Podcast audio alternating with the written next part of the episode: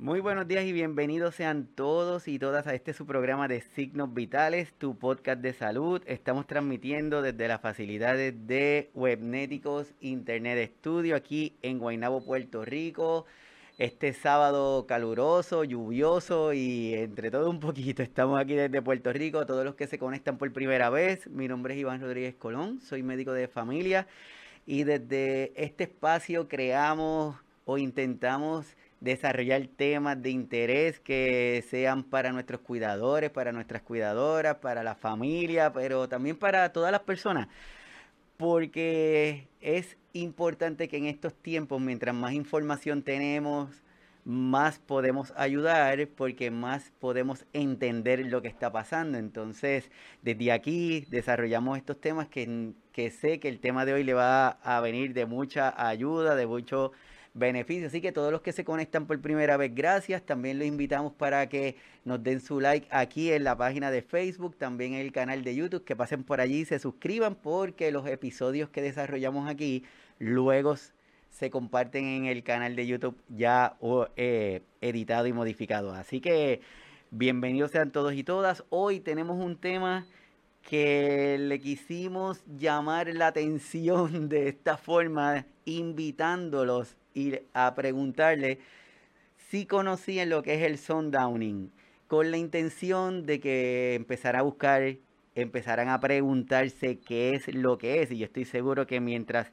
vayamos desarrollando nuestra conversación, vamos a empezar a entender lo que es. Y más cuando sabemos que la Organización Mundial de la Salud dice que para el 2050 las poblaciones de adultos mayores cada vez van a ser mayor y no queremos reforzar el mito de que nuestros adultos mayores son personas enfermas. No, al contrario, nuestros adultos mayores son personas activas, que les gusta hacer cosas nuevas. Pero mientras van desarrollándose la edad, hay algunas condiciones que pueden presentarse. Así que hoy vamos a estar hablando de este tema de sundowning. ¿Lo conoce? No se vayan, que esto apenas comienza.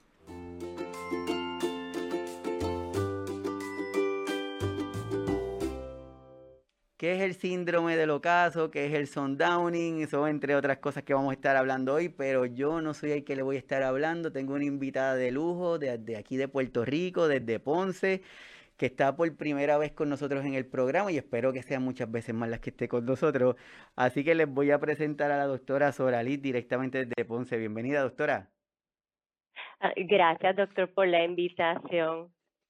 No, no, gracias a ti por estar aquí con nosotros de, definitivamente para hablar de este tema que no solamente preocupa, sino que inquieta y a nuestros cuidadores le provoca más estrés en esta tarea del cuidar, ¿verdad? Así que súper agradecido que estés aquí con nosotros. Para todos los que nos conocen a la doctora, algunos datos de ella, eh, tiene un doctorado en psicología clínica de la Escuela de Medicina de Ponce, certificación internacional en prevención y abordaje de la enfermedad de Alzheimer, Actualmente cursa una maestría en ciencias en neuropsicología de la Universidad Carlos Albizu Recinto de San Juan. Es champion para el movimiento Demencia Friends en Puerto Rico y también el premio Joyas de la Filantropía 2023 por su labor en educar a la comunidad sobre demencia y enfermedad de Alzheimer. Así que definitivamente estamos de lujo tenerte aquí, doctora. Gracias. ¿Qué es esto? ¿Cómo tú has visto esto de la pandemia, enfermedades de demencia, enfermedad Alzheimer y más ahora que ya estamos en esta parte de, de la salida de esta pandemia? Pues mire, doctor, la, la pandemia llevó a todos los psicólogos, incluyéndome a mí, a darnos cuenta que había una población bien particular que no estaba recibiendo eh, como mucha atención y eran en su mayoría los cuidadores. ¿Qué pasa? La pandemia llega y eh, estamos a dar servicios a través de telemedicina. Entonces, todos estos cuidadores que no, no tienen quien les ayude con, con la persona a su cargo, que de alguna manera el acceso a través de la telemedicina les dio la oportunidad al, al cuidador a comenzar a hablar de su cansancio, ¿verdad? Por el cuido. Sí, lo que tú comentas es bien cierto. Esta, este episodio de, de pandemia nos ayudó a identificar y a ver cosas que estaban sucediendo, pero que le estábamos pasando por desapercibida y, y nos permitió descubrir esto que estaba sucediendo. Y dentro de esa necesidad de nuestros cuidadores y de la pandemia, empezaron a identificar algunos comportamientos que le provocaban más estrés a nuestros cuidadores, le causaba más dificultad porque llegaron a pensar hasta que estaban hasta si estuvieran haciendo algo mal.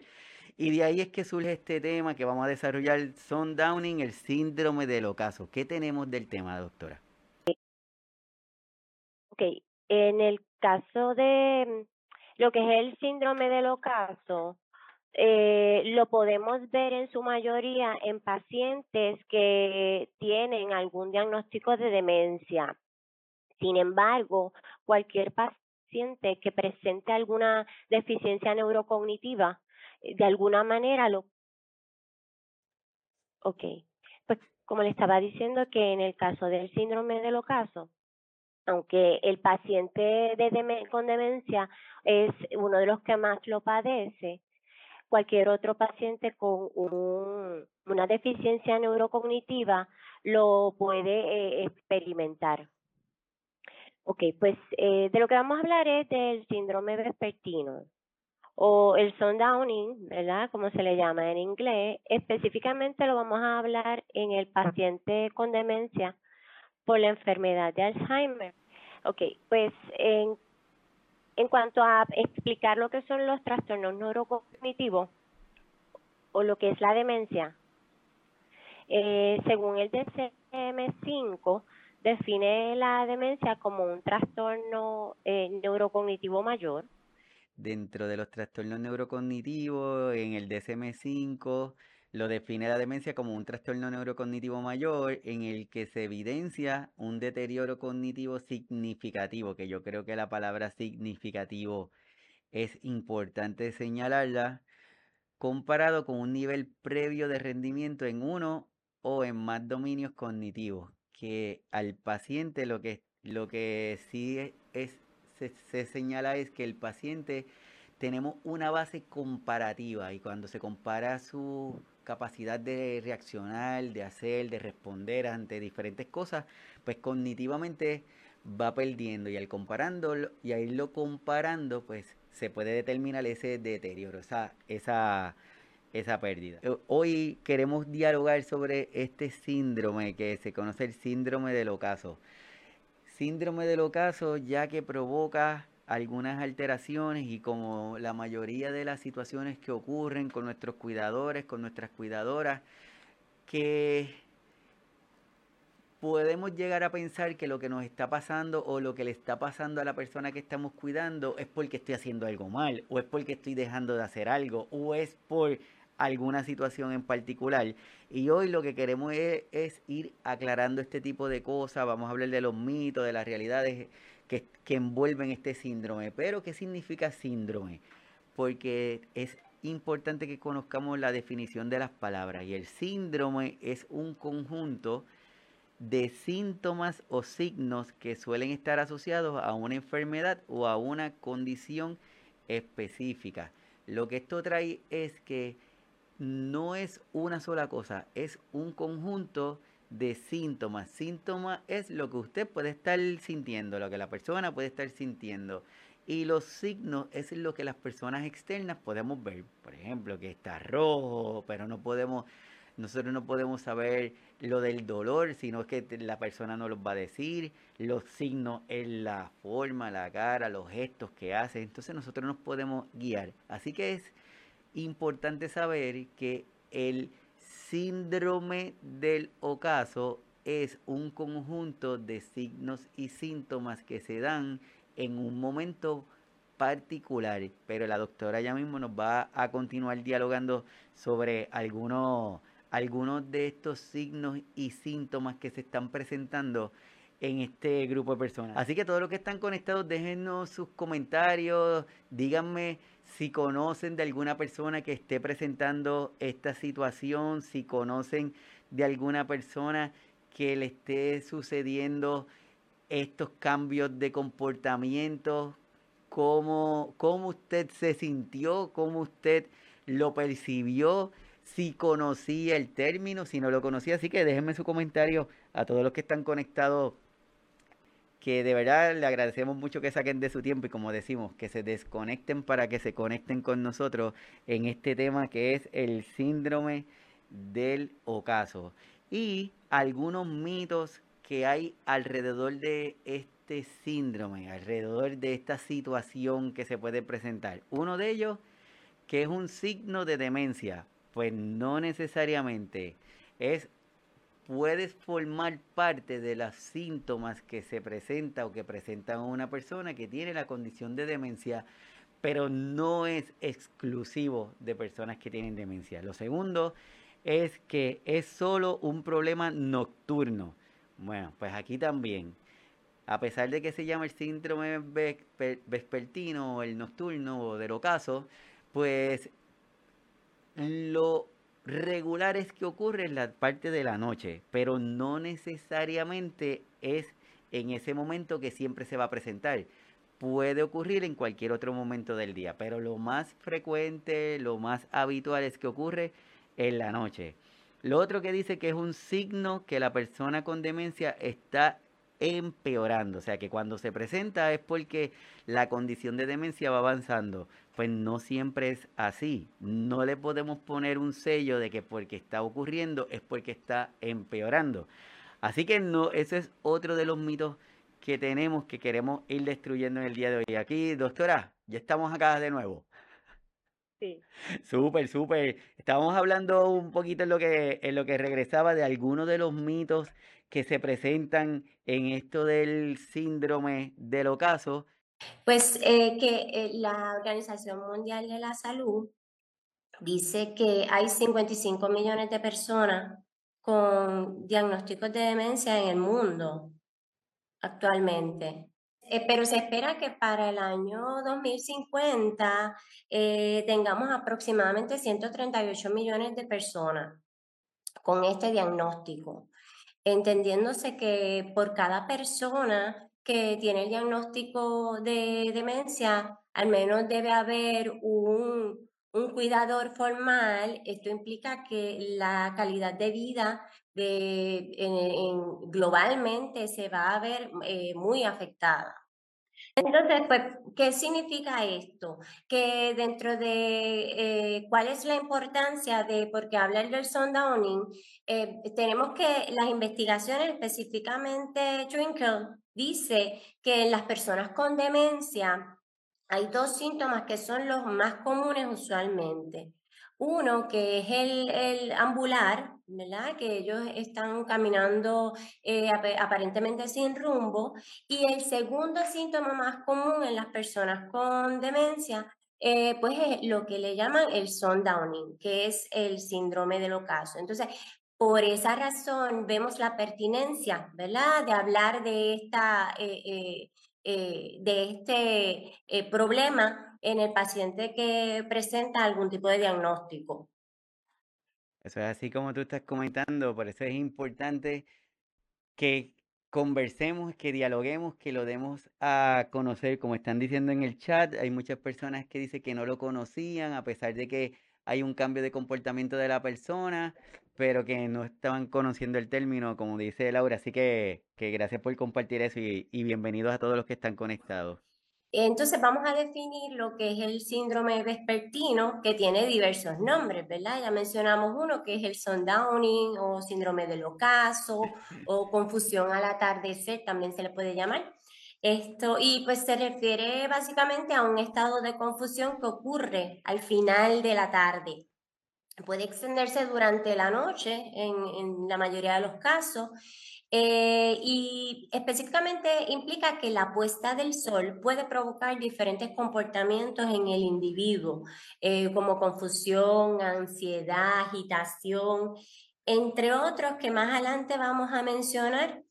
Eh, tenemos que no es un diagnóstico establecido específicamente en el DSM-5, Eh, básicamente, cuando definimos síndrome, ¿verdad? Síndrome es que es un grupo de síntomas que ocurren en un momento específico del día.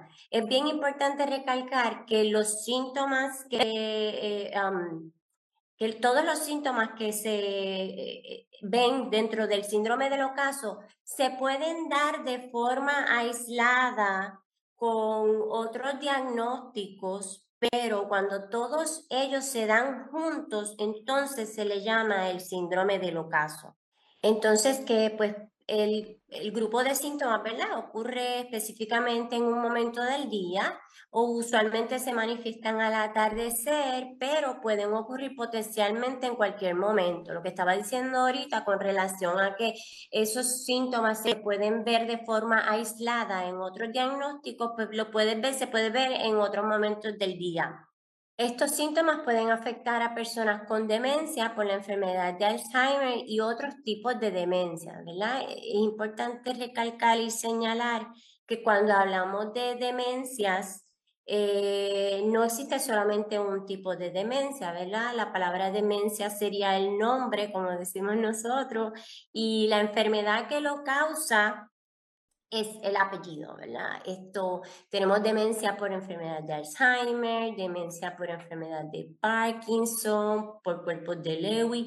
Entonces, en este caso, ¿verdad? Hablamos de las demencias en general. En todos los pacientes con demencia se puede ver el diagnóstico, pero el síndrome, pero en este caso pues nos enfocamos en, en, en la demencia por enfermedad de Alzheimer. Y, pues decimos que alrededor del 20% de las personas diagnosticadas con la enfermedad de Alzheimer pueden llegar a experimentar el síndrome del ocaso. ¿Qué pasa? Esto, la investigación es de Twinkle, él especifica que eh, de todos los tipos de demencia, el 66% de los pacientes eh, con demencia pueden llegar a presentar síntomas de síndrome del ocaso y que de ese 66% de todos los pacientes, eh, pues el 20% eh, que, que, tengamos con enfermedad de Alzheimer, pues lo puede presentar, ¿verdad? Esto, hay, hay algo bien importante, ¿verdad? Que con relación a estos síntomas, las investigaciones nos presentan, ¿verdad? Hay una investigación muy buena que, según Twinkle y colega, que él especifica lo que es la prevalencia de el sundowning. Entonces, esto es importante que lo sepamos para que nosotros tengamos una idea de dónde lo vamos a ver, ¿verdad? Con qué frecuencia eh, lo podemos esto eh, experimentar, tener que, que, lidiar con este problema, ¿verdad? Entonces, él habla de que en cuanto a la prevalencia, Depende de la población, ¿verdad? Que, eh, que, tengamos. En su mayoría población con algún problema o deficiencia en el área neurocognitiva. Menciona también esto que el paciente en general con algún tipo de diagnóstico eh, que presente eh, problemas con sus procesos neurocognitivos y procesos atencionales puede presentarlo. Eh, especifica que no hay diferencia en, entre ser hombre o mujer mm. con relación a la intensidad de presentar los síntomas. Así que la única, la única cosa que es eh, en común es el hecho de que tenga un diagnóstico ¿verdad? Que, eh, de demencia o un proceso neurocognitivo deficiente. También menciona que la etapa de la enfermedad en que se encuentra el paciente va a determinar cuál va a ser la severidad de esos síntomas con relación al sundowning. Esto y estas investigaciones también dicen y especifican que no hay diferencia entre si el paciente está siendo atendido en el hogar o si el paciente está siendo atendido en algún hogar de cuidado. Así que no va a haber diferencia que la gente diga, no, que si está presentando el sundowning porque está en un hogar de cuido y allí no, no, no, no, no. No hay diferencia, ¿verdad? La investigación dicen que no ha habido diferencia entre si está en casa cuidado por un familiar o si está en los eh, eh, hogares de cuido. Y un punto bien importante que dice Twinkle es que hay que hablar del sundowning porque cuando hablamos de los síntomas que llevan a la familia a necesitar eh, eh, eh, comenzar a considerar eh, un hogar de cuidado para el, adulto mayor es que el sundowning es la primera causa por la cual los familiares eh, toman la decisión de llevar a, a, su familiar a un hogar de cuidado. Eso que estás diciendo yo creo que es bien importante porque siempre hay preguntas que nos hacen, hay historias que luego tú nos vas a ayudar a entender los, estos mitos que hay sobre esta condición pero nos has dado unos cuantos datos ahí que yo creo que son vitales. Uno, que esta condición, este síndrome del ocaso, no es una enfermedad, ¿verdad? No está categorizado como una enfermedad. Lo otro que la prevalencia, y para todos los que nos están escuchando, doctora, cuando hablamos de prevalencia, ¿qué es lo que nos estamos refiriendo con ese término? Eh, es eh, con, con cuánta frecuencia vamos a ver el, diagnóstico o el síndrome. Y, cuando hablamos pues, de, con cuánta frecuencia lo vamos a ver, en este caso, pues no se va a ver diferencia entre si lo vamos a ver más en hombres o más en mujeres, sino que usualmente eh, eh, lo vamos a ver eh, en la misma cantidad de... la misma, es tan común en hombres como en mujeres. y yo creo que ese es otro dato bien importante y lo que estás comentando del comportamiento o el temor que hay al momento de hacer una transferencia de alguno de nuestros seres queridos a un hogar de cuido, que le pueden echar como que la culpa, ¿verdad? Es que desde que lo trajiste para ahí eso le pasó, pero no necesariamente es un dato que se ha identificado en las investigaciones.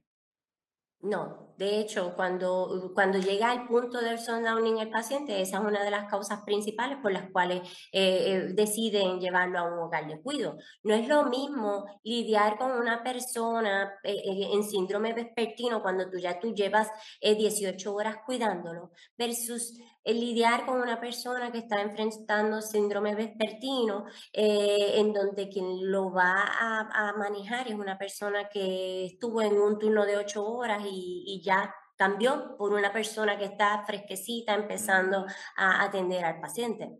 Y ese de verdad que, que muy de acuerdo contigo. Y la mayoría de nuestros cuidadores y cuidadoras son cuidadores informales que gracias a esto de la tecnología se han ido educando, han ido buscando más información, pero se enfrentan con, esta, con estas situaciones y les causa un poquito más de estrés. Y hablando de situaciones, de síntomas, de manifestaciones, ¿cuáles son esas síntomas o esas manifestaciones más frecuentes que podemos ver en estos pacientitos que presentan este, este síndrome? Ok, eh, las síntomas y manifestaciones del síndrome los podemos eh, dividir, ¿verdad? En lo que son los conductuales, los emocionales y lo que tiene que ver con el estado mental. Cuando hablamos de los conductuales, el, sombreado, ¿verdad? O la definición de sombreado es cuando el individuo sigue muy de cerca a su cuidador a todas partes. Esa en particular es una queja grandísima, ¿verdad? De los cuidadores en relación a, mm, por ejemplo, me dicen, mami siente tanto temor que no me deja ni siquiera ir sola al baño, eh, no puedo eh, dormir tranquila en mi cuarto porque mami quiere que yo duerma con ella. Así que ese síntoma del el sombreado que durante el día se puede experimentar, eh, es muy probable que con el sundowning se acrecente, ¿verdad? Sea mayor. Tenemos también que puede haber agitación, el paciente puede mostrar llanto, eh, procesos de insomnio, así que en las noches pues no, no va a dormir adecuadamente. Y si el paciente no duerme bien, pues el cuidador obviamente tampoco.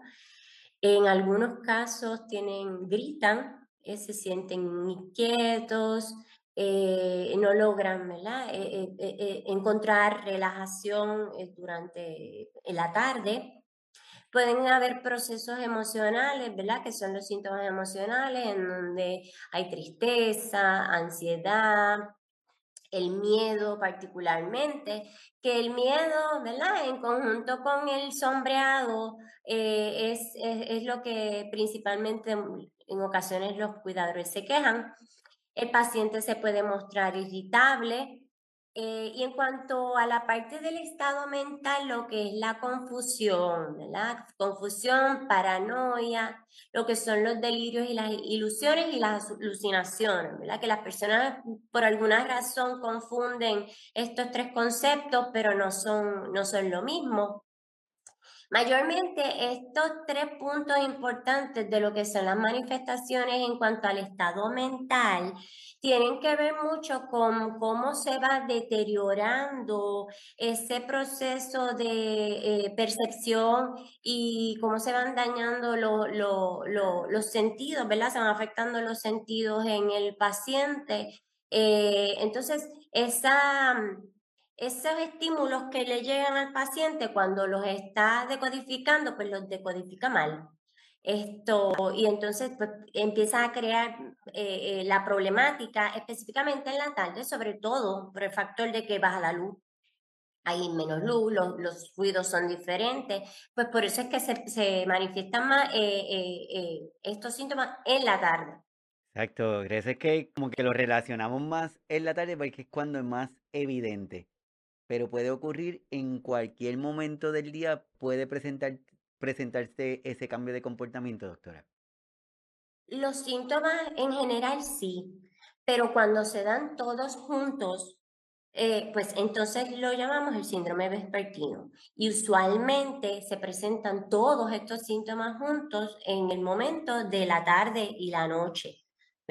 Esto que por eso es que eh, eh, particularmente se vuelve más abrumador porque no es lo mismo lidiar con una persona eh, ansiosa durante el día que lidiar con una persona que está ansiosa, confundida, esto, con llanto en la noche, que es cuando todos están cansados, ¿verdad? Incluyendo el cuidador. Sí, ahí es cuando están todos ya, como dicen, agotados. Entonces, estos pacientitos, yo tenía algunos cuidadores que me dicen, es que es como si hubiera, le hubieran dado energía, porque en lugar de, de querer acostarse, está ahora más activo y yo estoy cansado y él está como si estuviera levantándose ahora. Eh, también, ¿verdad? Eh, más adelante, cuando vayamos viendo cuáles son unas razones, ¿verdad? Como que unos factores de riesgo precipitantes que pueden llevar a lo que es el sundowning, podemos entender qué cosas se deben tratar de evitar durante el día para entonces eh, que el paciente poder quizás evitar, ¿verdad? Que se presente esos síntomas del sundowning si durante el día hemos tratado de bregar con ciertos factores. Y hablando de eso, ¿cuáles serían estas, estas causas o cuándo puede comenzar a manifestarse estos síntomas, este síndrome en la persona?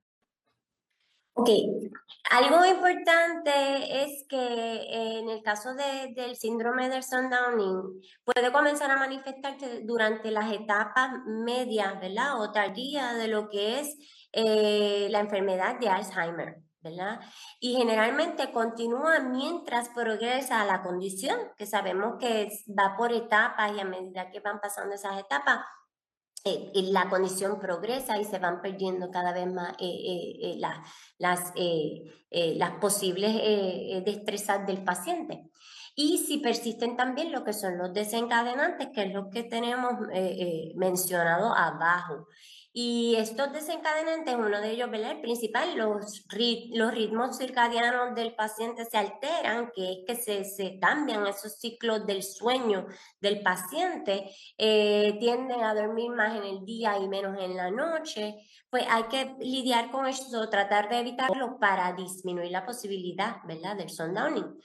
Hay procesos de insomnio que lo pueden provocar también, u otros trastornos que son comunes del sueño, como también podemos mencionar la apnea del sueño. Esto, eh, procesos de infecciones.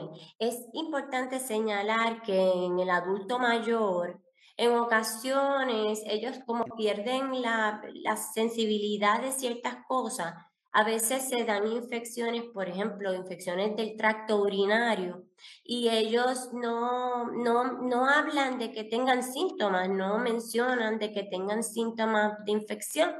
Entonces, esa infección puede ir subiendo, presentándose y llega un momento que las infecciones, por ejemplo, del tracto urinario pueden causar esto, confusión, eh, eh, inclusive delirios en el paciente. Y entonces es como que, pero ¿qué le sucedió? No, no sé por qué está tan inquieto. Yo siempre les digo a los cuidadores que un dato importante, una señal importante es que si su, la persona que está a su cargo tiene un cambio de conducta repentino y agudo, eh, usted debe preocuparse y llevarlo a evaluar. Eh, no asuma automáticamente que ese cambio en conducta es asociado al diagnóstico, no lo normalice, porque es muy probable que sea un problema que, que necesite atención inmediata. Y como dije, en este caso, pues lo que son las infecciones. Sí, que lo que pasa bien frecuente que pensamos que, ah, es que eso es parte de la condición que, que esté así o que esté inquieto, cuando sabemos que no necesariamente. Exacto. Y entonces tenemos que la deshidratación puede también causar el sundowning y esto es importante porque cuando tú le preguntas al cuidador, ellos te dicen si hielo, ella toma agua pero ¿cuánta agua toma? Eh, ¿Toma lo suficiente? Usualmente no toman lo suficiente. Obviamente, para saber eh, cuánta cantidad de agua de hidratación necesita el paciente, debe haber una evaluación hecha con, con un nutricionista que le diga la indicación la adecuada al, al familiar de cuánta agua necesita tu paciente diario para estar bien hidratado. Y ese es un factor, la deshidratación, que nos afecta a todos, no solamente a ellos, ¿verdad? Todos tenemos que hidratarnos bien. Eh, también hay que considerar por el sundowning los efectos secundarios de algunos medicamentos. Si el doctor le ha cambiado la medicación recientemente, está empezando esa medicación ahora, tomar en consideración eso. Hay enfermedades físicas que cuando están eh, eh, descontroladas en el paciente pueden también eh, eh, provocar síntomas que están asociados al sundowning, por ejemplo, que se descontrole la tiroides del paciente o de la paciente eh, en conjunto con otras condiciones que ya sabemos, porque si vemos que estos diagnósticos de demencia se dan en adultos mayores en su mayoría, pues estamos hablando de que pues, son adultos mayores que ya tienen otros diagnósticos, alta presión, como dije, tiroides, diabetes en algunos casos. Por lo tanto, esto, eh, esas otras condiciones también pueden, si están descontroladas, pueden detonar los síntomas. Tenemos procesos de dolor, que en ocasiones el paciente no sabe expresar bien eh, eh, su situación de dolor o no se queja de la forma que estaba acostumbrado, que todo el mundo lo entienda. Podemos ver también problemas para ver la diferencia entre la realidad o no la fatiga, eh, que es el cansancio, la sobreestimulación por el día y la iluminación baja, que pueden causar ¿verdad? lo que es el sundowning. Estos últimos síntomas que están en rojo, los pongo en rojo porque son los que están más asociados a la pérdida de esas eh, capacidades asociadas a los sentidos del paciente. Entonces, esta es la clave de lo que es el sundowning. Eh, que es los, los, los estímulos que el paciente empieza a percibir en el mundo, los percibe de forma distinta. Porque todos sabemos, ¿verdad?, que nuestra relación con el mundo exterior, ¿verdad? Y, y, la forma en como, como conocemos nuestro mundo exterior, pues se basa en que en nuestros sentidos, en toda esa información que entra a través de los sentidos. Ok, esta tablita es, la que quiero utilizar para explicar esta situación de la pérdida de los sentidos y cómo se afectan. ¿verdad? Esta tablita no es de mi autoría, es de la página de Ser Cuidador, eh, que es una página española. Entonces, pero explica muy bien cómo se van afectando los sentidos en el paciente, específicamente en el paciente con eh, demencia por enfermedad de Alzheimer, ¿verdad? Nos dice que se empieza eh, por el olfato. El olfato comienza, es el primer sentido que se empieza a, a, afectar. Dice que aparece el deterioro en las fases iniciales de la condición, afecta directamente al gusto, eh, porque pues la ausencia del sabor, ¿verdad? Los alimentos, porque necesitamos tanto del olfato como de el, del olfato específicamente para nosotros poder tener el gusto eh, de los alimentos.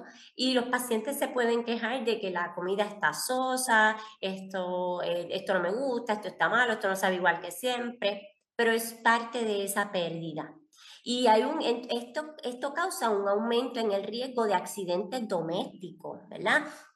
No solamente estamos hablando del proceso que si se empiezan a tener procesos de olvido, sino que también si se está afectando ese, sentido del olfato, pues el, paciente se olvida de que está cocinando, pero entonces tampoco huele que se está quemando algo. Eh, y pueden haber accidentes, fuego, los escapes de gas no se, no se identifican. Esto, y tampoco se identifican, por ejemplo, las comidas que están eh, eh, eh, echadas a perder, la persona no lo logra identificar. Eso es con relación al olfato, que es bien importante. Entonces tenemos que con relación al gusto, ¿verdad? Que dijimos que está relacionado al olfato. La persona va a tener una dificultad para relacionar los alimentos con el sabor. Se van a quejar de, de que la comida no sabe igual. Hay una percepción de que la comida no sabe a nada, esto es importante porque si el cuidador escucha al paciente quejarse de que esto no sabe nada, esto está malo, esto puede haber una conversación retante, ¿verdad?, entre el, cuidador y el paciente y que el cuidador le diga, no, pero es que esta comida está, yo la hice igual que siempre, no sé por qué te quejan, le eché el mismo, la misma cantidad de sal que siempre. Entonces, hay, eh, comienza como una discusión entre ellos. Y mi recomendación para lidiar con, por ejemplo, esta situación, yo como cuidador le diría a, esto, no te preocupes, para la próxima vez yo, yo le echo más sal.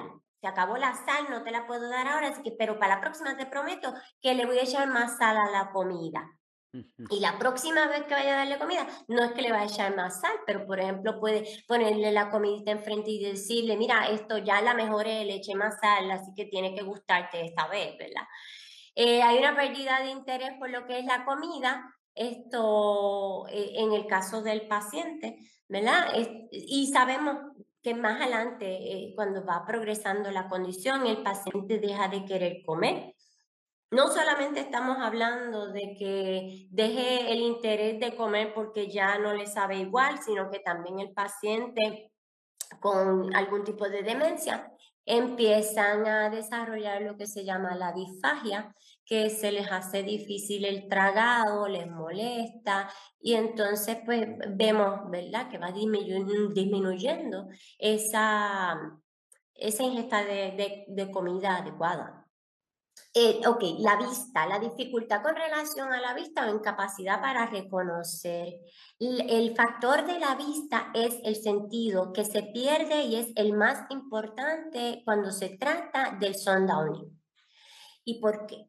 decimos que eh, empiezan a tener dificultad para reconocer, en este caso, caras y objetos.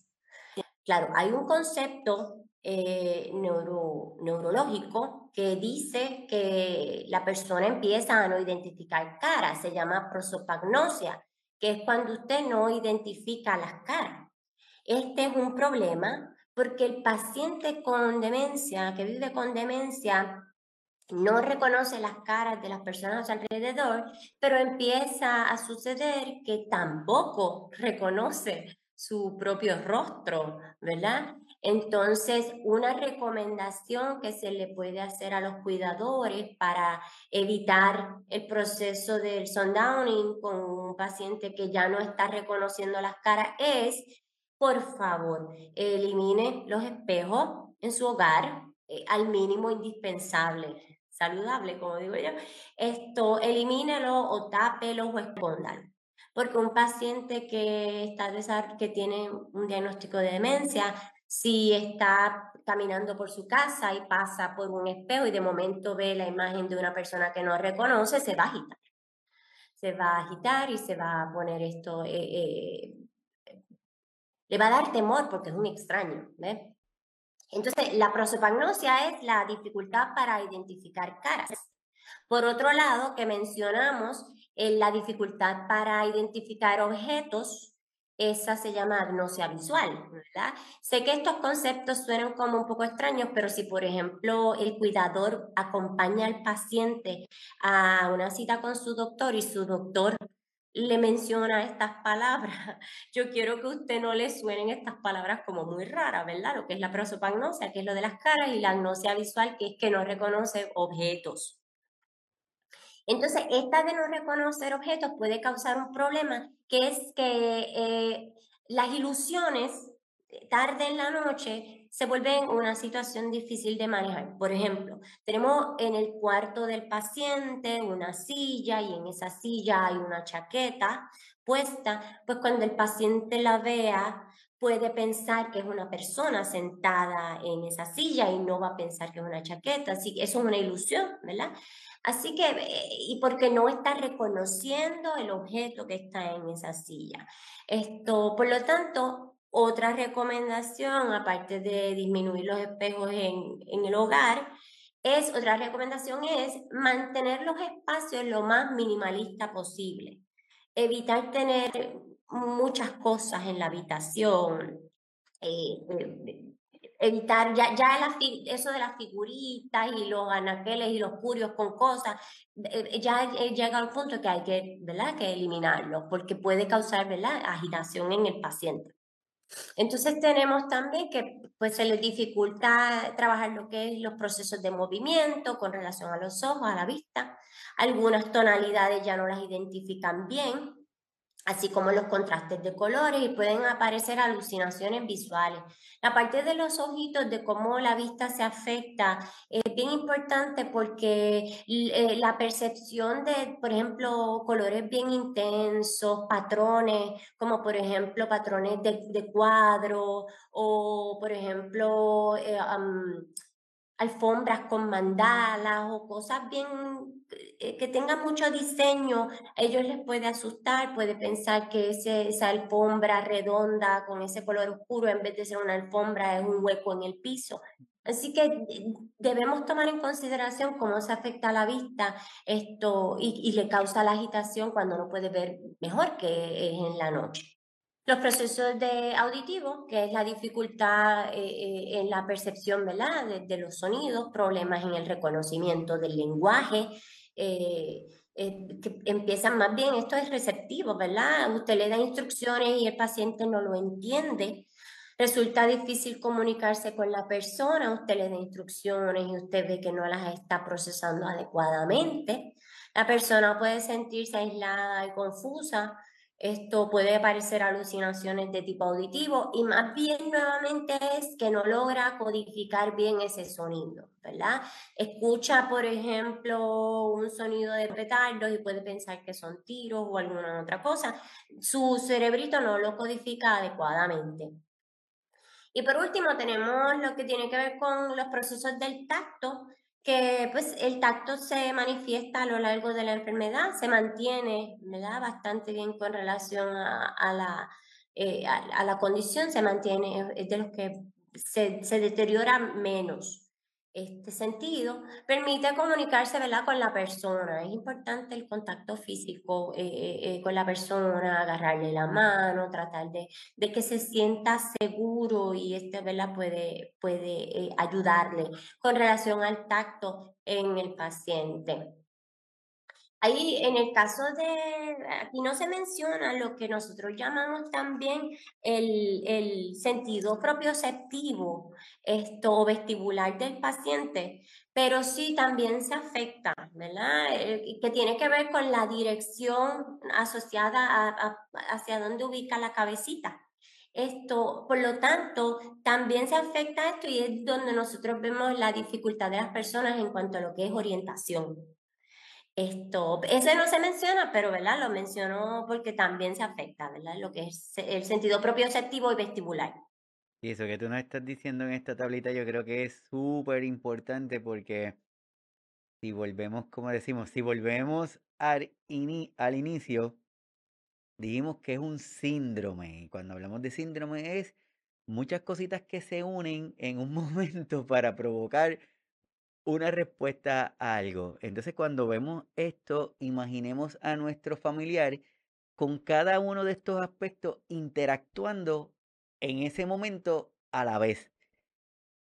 Porque no es como que solamente va a interactuar la parte de la vista y lo demás se apaga. Entonces, cada una de estas áreas que están ocurriendo en ese momento, toda esa información está llegando a la mente de nosotros. Y es como tú dices que a mí no se me había ocurrido, pero diste un ejemplo espectacular.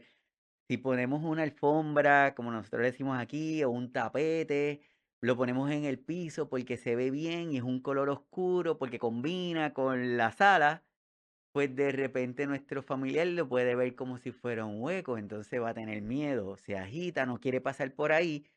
Y tal vez si nosotros no lo pensamos, podemos decir, ah, mira, y este Iván está enojado, que no quiere pasar por ahí, tiene una manía por esa área que no quiere, no quiere pasar por ahí. Y es que no se nos ha ocurrido pensar de esa forma o lo que estás comentando también, que me parece súper importante, lo de los ruidos, lo de los espejos, lo de las luces, entre otras cosas, que yo creo que, que en la palabra minimalista está bien, bien acertada, porque permite que ese pacientito, esa persona tenga menos estímulos que tal vez que por la noche si queremos economizar luz, ponemos unas luces más tenues o quizás nos gustan las luces más tenues, pero entonces puede ser imaginarse otra cosa a nuestro paciente, así que me parece espectacular y que cada una de estas áreas están interactuando el momento, no podemos apagar una, están todas ahí.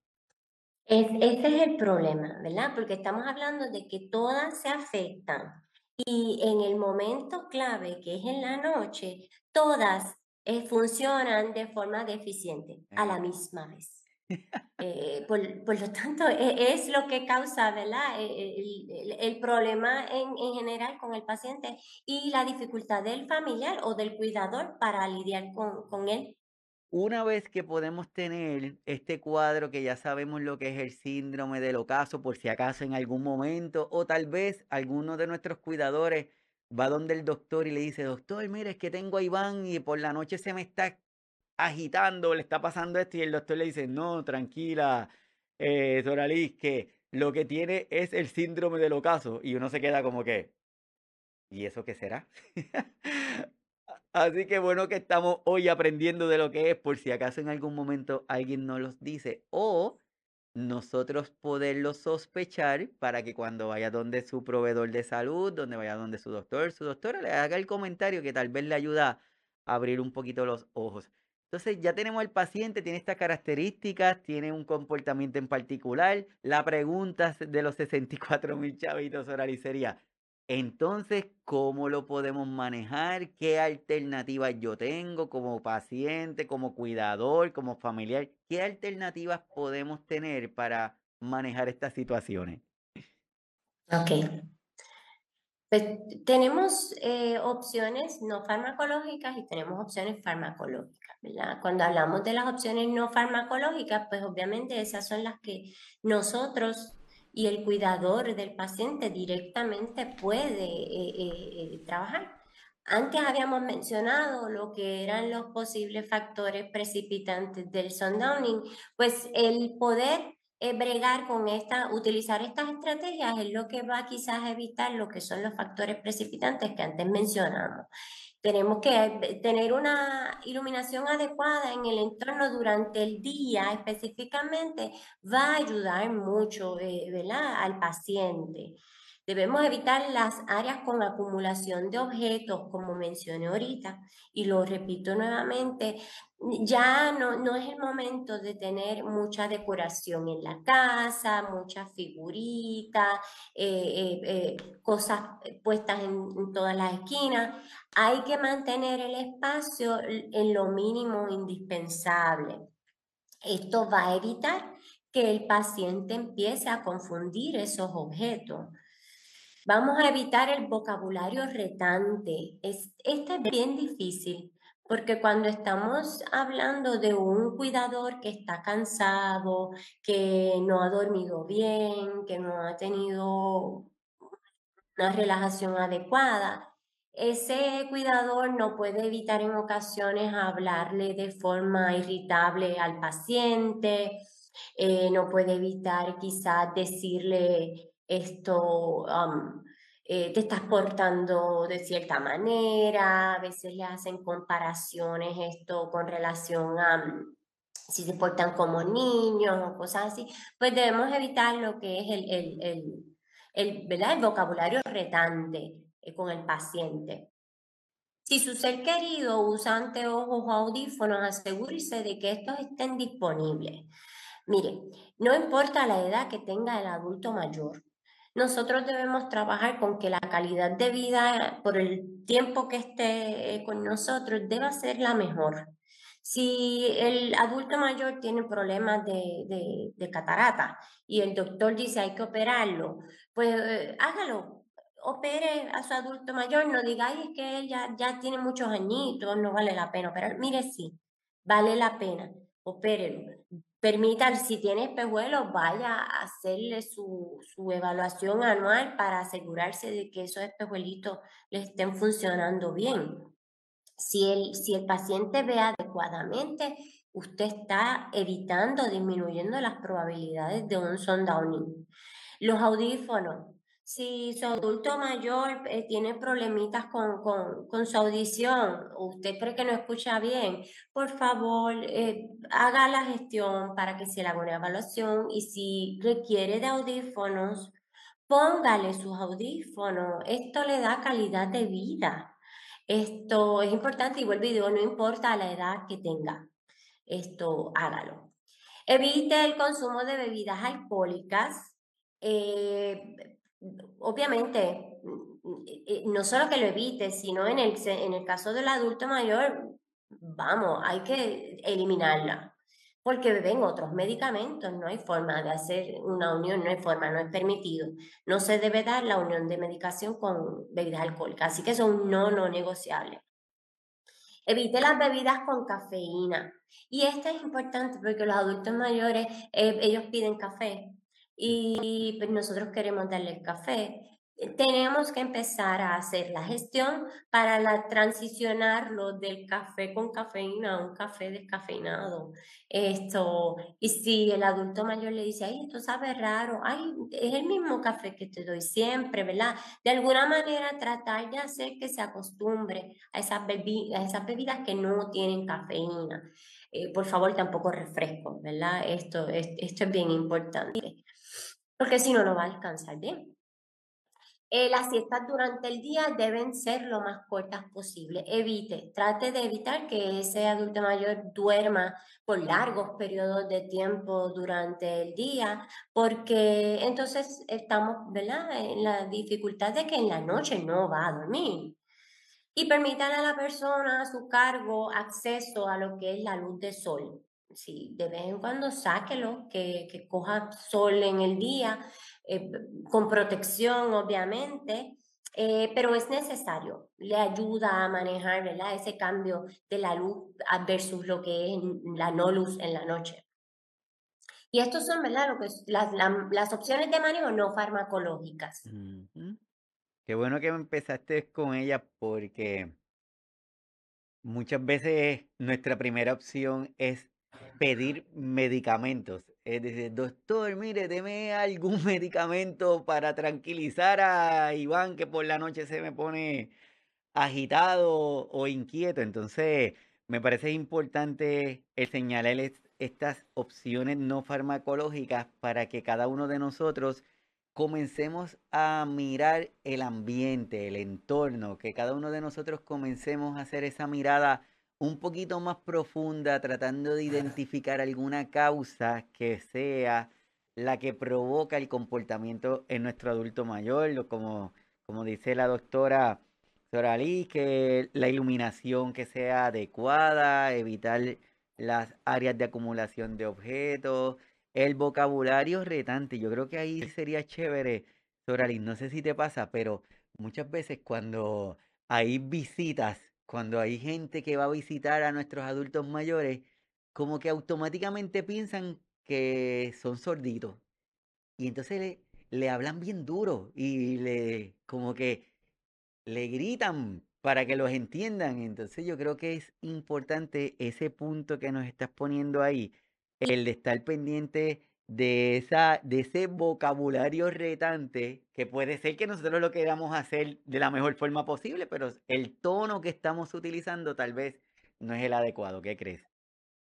Sí, esto, entonces e, e, es importante que todos los pacientes sepan que para cualquier tipo de tratamiento, si el doctor va a hacer indicación de medicación, yo estoy obligado a tratar de buscar las formas y opciones para maximizar, ¿verdad? Que eh, la función de ese medicamento sea óptima. Entonces, si yo llevo al paciente donde el doctor para que lo medique, pero no tomo medidas en mi casa, o en el espacio donde está el, paciente, para que ese espacio sea uno adecuado, yo no estoy tratando de maximizar el medicamento. ¿verdad? Y, esto no es solamente con el paciente eh, con algún diagnóstico de demencia, sino que esto es importante con todos los pacientes eh, es como el paciente diabético, no vale solamente inyectarte tu insulina, sino modificas ¿verdad? aspectos en tu dieta o en tu actividad física. ¿verdad? Así que eh, esto, esto debe trabajar en conjunto. Súper importante. Y hablando de medicamentos, eh, eh, Luisa Fernanda, que está aquí con nosotros en el chat, nos había preguntado si se ajusta la medicación, se puede disminuir estas alteraciones o es mejor manejo no farmacológico. El manejo farmacológico es recomendado. Es recomendado, obviamente, después que el médico haya hecho una evaluación eh, eh, profunda de cuáles son los síntomas del paciente. De hecho, Ahorita, más adelante, cuando hablemos de ese manejo farmacológico, hay, hay unos fármacos que sí son recomendados y hay unos que no lo son. Es importante que cuando uno vaya a ir al doctor, eh, queremos, queremos que el doctor tenga buen conocimiento, porque no queremos que eh, vaya a indicar algún medicamento que en vez de ayudar, desayude. Adicional a eso, es importante que el cuidador esté pendiente a los efectos secundarios, porque si un medicamento no le está funcionando, se lo tiene que indicar, rápidamente al médico para que haga cambio, modificación. Pero si la medicación en muchos casos es necesaria, eh, eh, llega un punto en que el paciente solo no, no, y el cuidador solo no lo pueden manejar. Así es, y por último, quiero señalar y puntualizar ese último punto que tú pones ahí permítale a la persona a su cargo acceso a la luz del sol. Yo creo que ese punto es súper, pero súper vital. Si nuestro familiar todavía puede ambular o en una sillita de ruedas, hay que exponerlo porque los tenemos en un cuartito, le ponemos el aire, le ponemos unas ventanas para que la mayor protección posible, pero esa carencia de luz del sol, ¿cómo se puede, tra cómo se puede traducir en el comportamiento del paciente, Sorari? Bueno, aparte de que sabemos que la luz del sol es necesaria, ¿verdad? Para la producción de vitaminas en, en el cuerpo, eh, tiene que ver con que el paciente tenga, ¿verdad? Vaya manejando la capacidad de entender si es día o es noche. Eh, y eso no se logra con la luz artificial. La luz de sol es la que es necesaria para que uno pueda eh, codificar qué momento del día es. Entonces, si el paciente no logra eh, entender si es día o es noche, la realidad es que crea confusión, se añade a la confusión del paciente. Y vuelvo y digo, no hay forma de tratar de lograr esto con luz artificial. Hay que darle acceso al paciente, una buena ventana, sacarlo al balcón con protección, sacarlo afuera, actividades del parque, esto, patio, llévelo a la playa, eh, con protección, ¿verdad? Pero sí, es necesario darle ese acceso, si no quiere que el paciente se confunda. Creo que es importante darle ese acceso. Entonces van donde la doctora Sorali y le dice, doctora Sorali, nosotros estuvimos escuchando su podcast en donde nos dieron las recomendaciones no farmacológicas y le hice todo eso a mi mamá, le hice todo. Mi, mi casa está tan y tan minimalista que por poquito no tengo donde sentarme. Y como quiera, mi mamá sigue con este comportamiento. ¿Qué, ¿Cuál sería ese próximo paso, por ejemplo, de medidas farmacológicas? Pues definitivamente hay que aceptar la necesidad de esos fármacos. Esto, admitir que, que no puedo sola, tengo que buscar esa ayuda. El uso de la medicación debe estar indicado por un especialista en medicina. Esto es bien importante. No vamos a estar escuchando, o sea, las personas tienden a buscar apoyo y tienden a buscar consejo en el vecino, qué tú hiciste con tu mamá, qué tú le diste a tu mamá. No, no es recomendable. Usted si necesita medicación, hable con el médico especialista del paciente. Debe ser indicado por el especialista. Se debe realizar una evaluación física adecuada antes de comenzar estos tratamientos y quien único puede establecer las órdenes para hacer esto es el, médico del paciente, ¿entiende? Llevar al paciente donde su especialista que haga todas las evaluaciones. De cualquier forma, anualmente se supone que uno mantenga esos seguimientos adecuados con el paciente y con uno mismo, porque el cuidador también lo tiene que hacer. Eh, nunca use medicamentos OTC para manejar síntomas de agitación en el adulto mayor. OTC, cuando hablamos de los OTC, de los over the counter, ¿verdad? Y específicamente digo esto porque hay unos medicamentos que las personas tienden a recomendar que son completamente contraindicados en adultos mayores, específicamente eh, mayores de 60 años. Esto, Um, por ejemplo, mencionan el uso, el, algo que es un no, no negociable, como digo, el uso del Benadryl para calmar al paciente, eso no se debe utilizar para nada en absoluto. Eh, y otros tantos que mencionan, ¿verdad? La única forma en que usted podría eh, eh, añadir alguno de estos medicamentos de OTC es si el médico del paciente, el especialista del paciente, evalúa ¿verdad? E, la administración de ese medicamento. Y muy probablemente va a decir que no, va a utilizar otras, otras medidas esto con el paciente. Así que los medicamentos OTC eh, no, no se deben utilizar con los adultos mayores.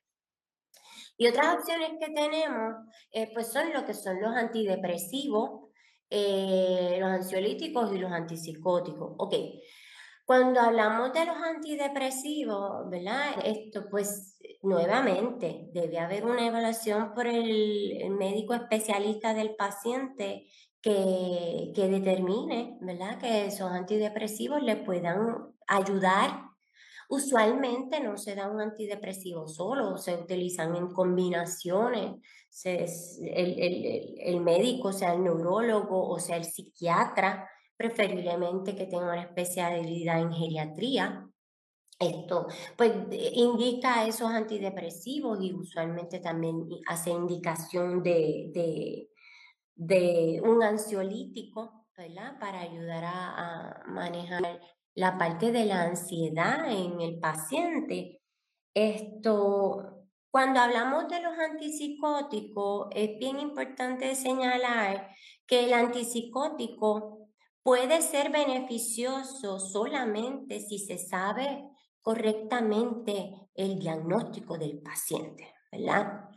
El, antipsicótico puede ser útil en pacientes como por ejemplo con demencia eh, eh, por enfermedad de Alzheimer, pero hay investigaciones que señalan, ¿verdad? Por ejemplo, la investigación de Ross señala que puede ser eh, eh, eh, contraproducente utilizar estos ciertos antipsicóticos en otros pacientes.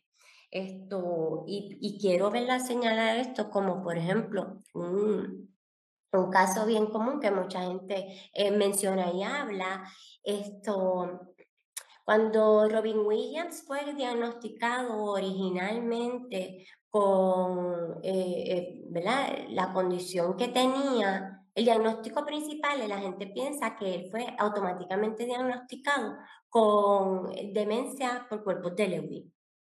Y no. Originalmente el diagnóstico de Robin Williams era trastorno bipolar. Esto, entonces, eh, en su diagnóstico de trastorno bipolar, uno de los medicamentos que estaba indicado eh, eh, en su tratamiento, pues eran antipsicóticos. ¿Qué pasa? que los antipsicóticos no funcionan con personas que tienen diagnóstico eh, de demencia por cuerpos de Lewy. Pues, ¿qué sucedió? Cuando la gente dice él se suicidó por el diagnóstico de demencia, no, no se suicidó por eso. Se suicidó porque el tratamiento que tenía no estaba siendo eficiente en el diagnóstico que se le había dado. Y, se, y entonces, una entrevista muy eh, eh, adecuada que le hicieron a la esposa, ella explica que luego de que él muere, que se hace una autopsia adecuada, entonces se, se identifica que, ah, no era trastorno bipolar, era eh, eh, demencia por cuerpos de Lewy, pues con razón. Él estaba viviendo en, con, con, esos, eh, con esas alucinaciones constantemente. Esto, porque no, no encontraba esto un alivio, porque no estaba en la medicación correcta. ¿Verdad? Esto, así que el diagnóstico eh, correcto y adecuado es bien importante a la hora de cómo se van a utilizar estos medicamentos.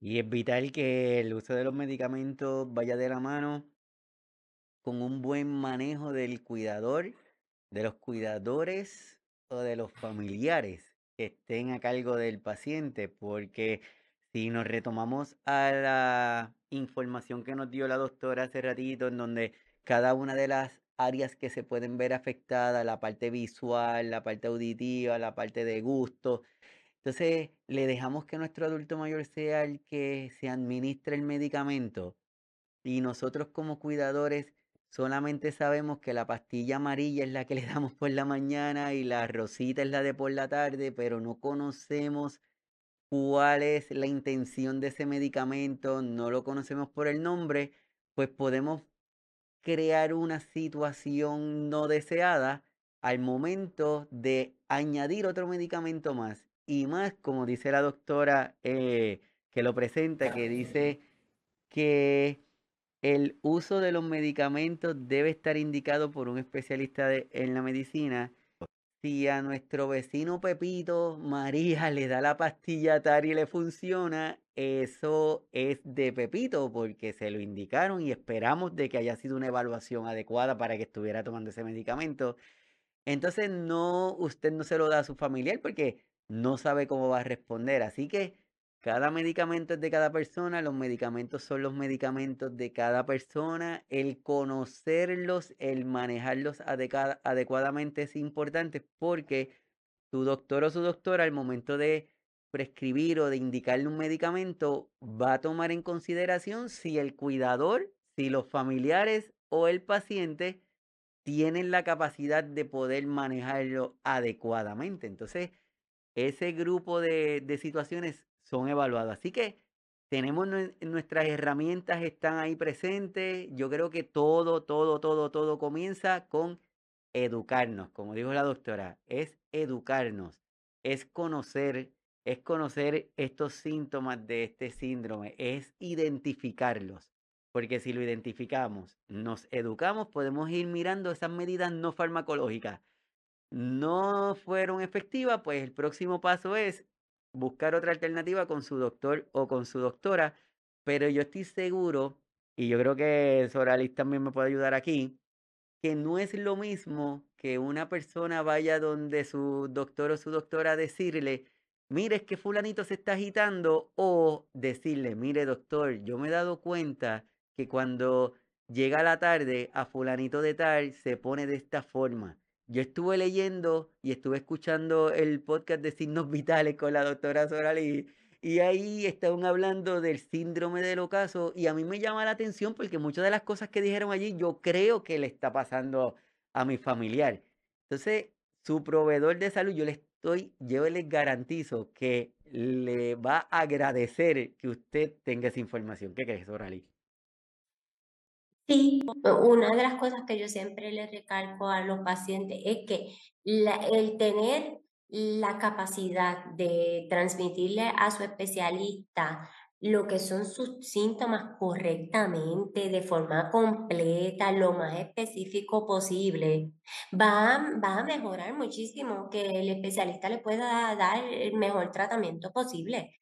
Eh, y, esto en la parte del personal como eh, el, cuidador y con su paciente, sea específico, diga hora, día, eh, eh, si fue antes o después de X medicamento, si fue antes o después de comer ciertas cosas, hable con relación a mm, situaciones que hayan habido cerca de usted, del perdón, del paciente. Estamos hablando de que para poder eh, lidiar con el problema del sundowning y en general con los síntomas del paciente viviendo con demencia, hay que eh, enfocarse en que esto debe ser eh, una evaluación de lo que es el ambiente, el área física y el área psicológica del paciente. Por lo tanto, cuando usted va a hablar con el especialista de su paciente, trate de llevar información de esos tres puntos importantes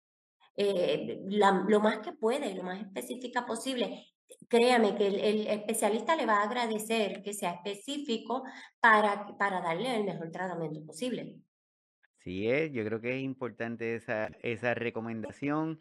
Ya estamos hablando también, en estos temas hay muchos mitos, hay muchas cosas que se creen, que se pasan porque no buscamos información también, como por ejemplo, comparto algunos para que la doctora Solari nos ayude. Uno de los mitos es que es un signo de demencia, otro es que solo es un problema nocturno y otro es que es un signo que la persona con demencia está empeorando. ¿Qué tenemos en esos tres mitos, doctora?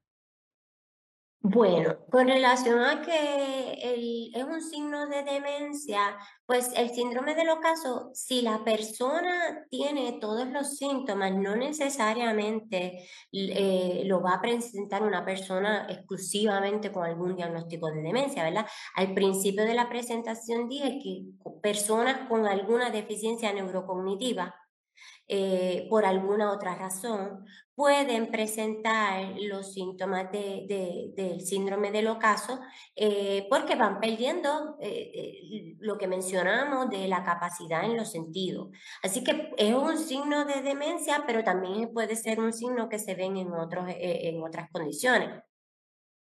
¿Es un, solo un problema nocturno? Bueno, la realidad es que el conjunto, el conjunto de todos los síntomas juntos pues sí lo hace eh, el síndrome vespertino, ¿verdad? O, del ocaso, porque usualmente todos juntos se presentan en la noche.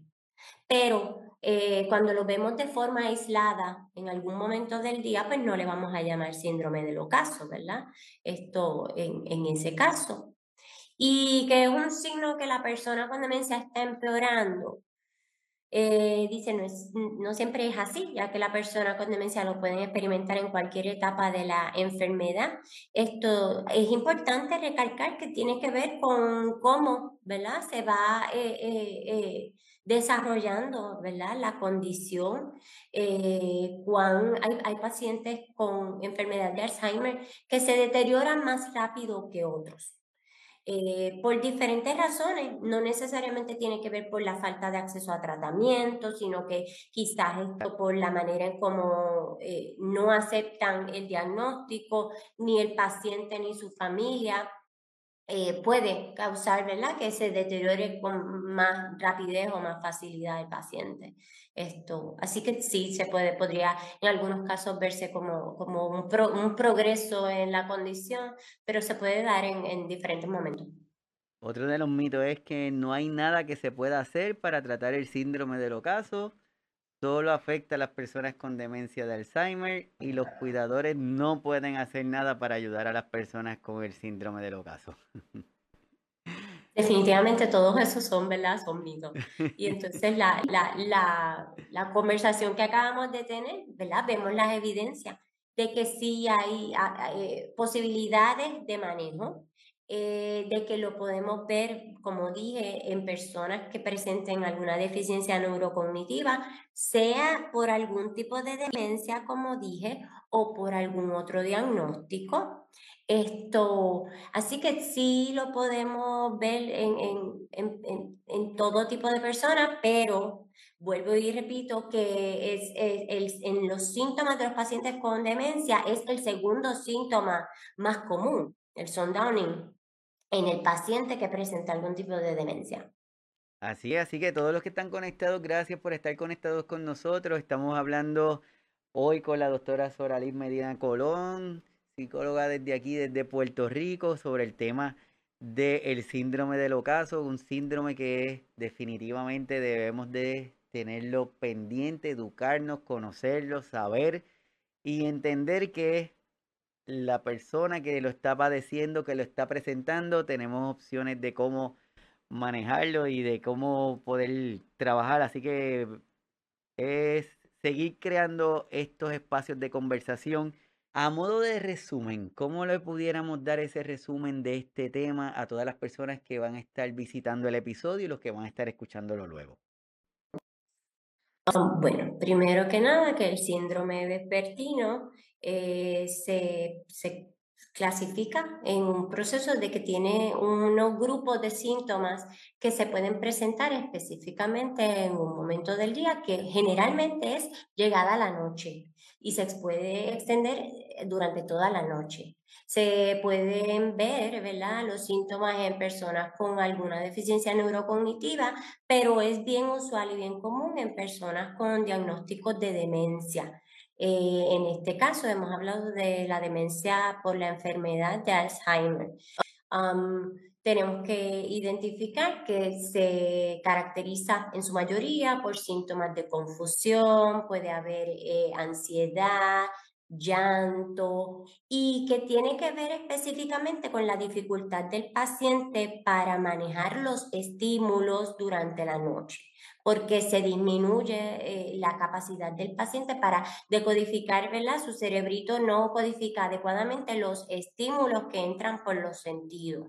Eh, hicimos, ¿verdad? Ese, ese, ese resumen de cómo es que se afecta cada uno de los sentidos para entender mejor qué es lo que vamos a estar viendo en el paciente y que hay unas eh, opciones eh, no farmacológicas que debemos trabajar en nuestro hogar. Mencionamos que la eliminación de los eh, espejos puede ser útil, el permitir que el paciente tenga acceso a la luz del sol durante el día, el factor de mantener los espacios lo más minimalista posible, eliminar eh, el tener muchas figuras y muchas cosas dentro de la casa inclusive el cuarto donde duerme la persona que estamos cuidando.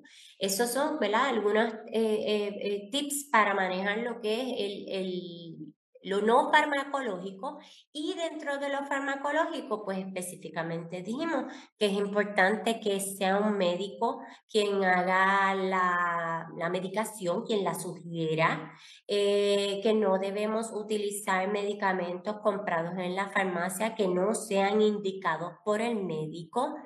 Eh, y entonces también tomamos en consideración que eh, sí pueden haber el uso a través de, que pueda indicarlo el médico o el neurólogo del paciente o el psiquiatra del paciente, eh, uso de antidepresivos, uso de ansiolíticos y en algunos casos, si se sabe cuál es el diagnóstico correcto, puede hacerse uso de antipsicóticos. Muy bien, excelente. Me parece que es súper importante eso que acabas de decir. No quiero terminar para hacerte una pregunta que está haciendo Rosa Delgado. Dice, bueno, y si, y si un paciente con Parkinson, y si es un paciente con Parkinson y además presenta el síndrome del ocaso, ¿cómo se debería de manejar? Aparte de utilizar las estrategias no farmacológicas, pues también sí se debe eh, coordinar evaluación con el médico para que le provea ¿verdad? medicación al paciente. Eh, en el caso de los pacientes con enfermedad de Parkinson, ¿verdad? El doctor tiene que considerar cuáles son esos medicamentos de salud mental que afectan lo que tiene que ver. La dopamina en el cerebro, esto porque está relacionada, ¿verdad? Lo que es el paciente con Parkinson, esto y considerar cuál es la mejor medicación con el paciente. Pero mi recomendación sería, aparte de hacer eh, mejorar el espacio en donde está el paciente, sí, coordinar cita con el médico para que le ayude con medicación que sea adecuada eh, por ese diagnóstico. Este, compartimos la página de Facebook para aquellas personas que si están interesados. También la doctora participa mucho del grupo de apoyo de pacientitos de Alzheimer en el pueblo de Ponce, Puerto Rico, que también lo pueden encontrar en las páginas de Facebook para todos aquellos que les interesen. Los grupos del grupo de apoyo de Ponce es un grupo que se pasa bien activo, muchas, hacen muchas actividades, así que a todos los que estén en la zona, la recomendación es que se muevan a estos grupos de apoyo para que sigan teniendo más información y más en estos tiempos donde mientras más información tenemos, mientras más informados estamos, mejor. Y como desde aquí, desde Signos Vitales, súper agradecido por cada uno de ustedes, con la doctora que saca de su tiempo y estuvo con nosotros hablando de este tema que es vital que lo conozcamos y que continuemos en la búsqueda de información a todos los que se conectaron a todos los que están presentes, pasen por la página y por el canal de YouTube para que se suscriban al canal. Le pedimos que lo hagan para que sigan aumentando la cantidad de personas que están conectadas para de esa forma el algoritmo descubra el canal y más personas se puedan beneficiar del contenido que tenemos en él. Así que desde aquí un agradecimiento súper a la doctora, espero que la volvamos a tener en un próximo episodio de Signos Vitales. Que la pase bien y a todos los que se conectaron, muchísimas gracias. Así que hasta el próximo sábado. Bye. Gracias. Bye.